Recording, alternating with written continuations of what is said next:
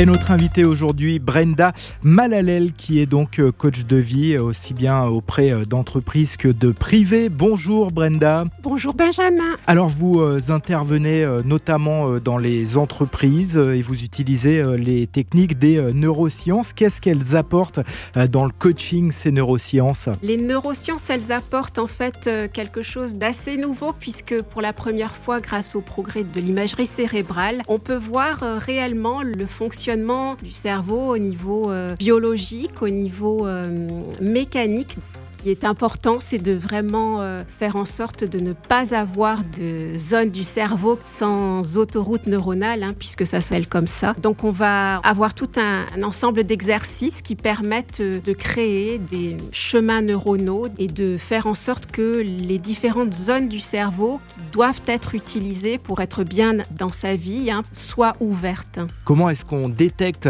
en entreprise notamment qu'un membre de l'équipe est au bord de la dépression? On va le voir assez rapidement parce que c'est quelqu'un qui va euh, bah, petit à petit éviter euh, la communication, qui va se refermer sur lui-même, qui va essayer de donner les meilleurs résultats la plupart du temps et, ce n'est pas de sa faute, eh bien il n'arrivera pas à gérer euh, tous ses dossiers correctement. Il sera dépassé par les événements et mm, surtout le gros problème c'est c'est beaucoup de, de culpabilité.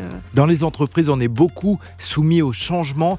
Comment gérer le changement auprès d'une équipe? Le changement, c'est vraiment un sujet euh, important qui est le facteur euh, certainement le plus important du stress. Manager euh, le changement, c'est aussi savoir gérer le stress. On le voit grâce à tout ce qu'on connaît maintenant sur le cerveau. C'est mm, en fait une alerte qui nous dit vous n'êtes pas sur le bon mode mental. Le cervelet, c'est la zone la plus archaïque du cerveau qui est en train de fonctionner, qui est en train de dire attention, eh bien, ce changement, ça représente un danger pour moi, alors qu'en réalité, c'est un danger, euh, on va dire, virtuel. Le but, c'est de faire une bascule entre ce mode, on va dire, archaïque et ce mode mental, qui est aussi un mode mental automatique. Merci beaucoup, Brenda. Merci à vous, avec plaisir.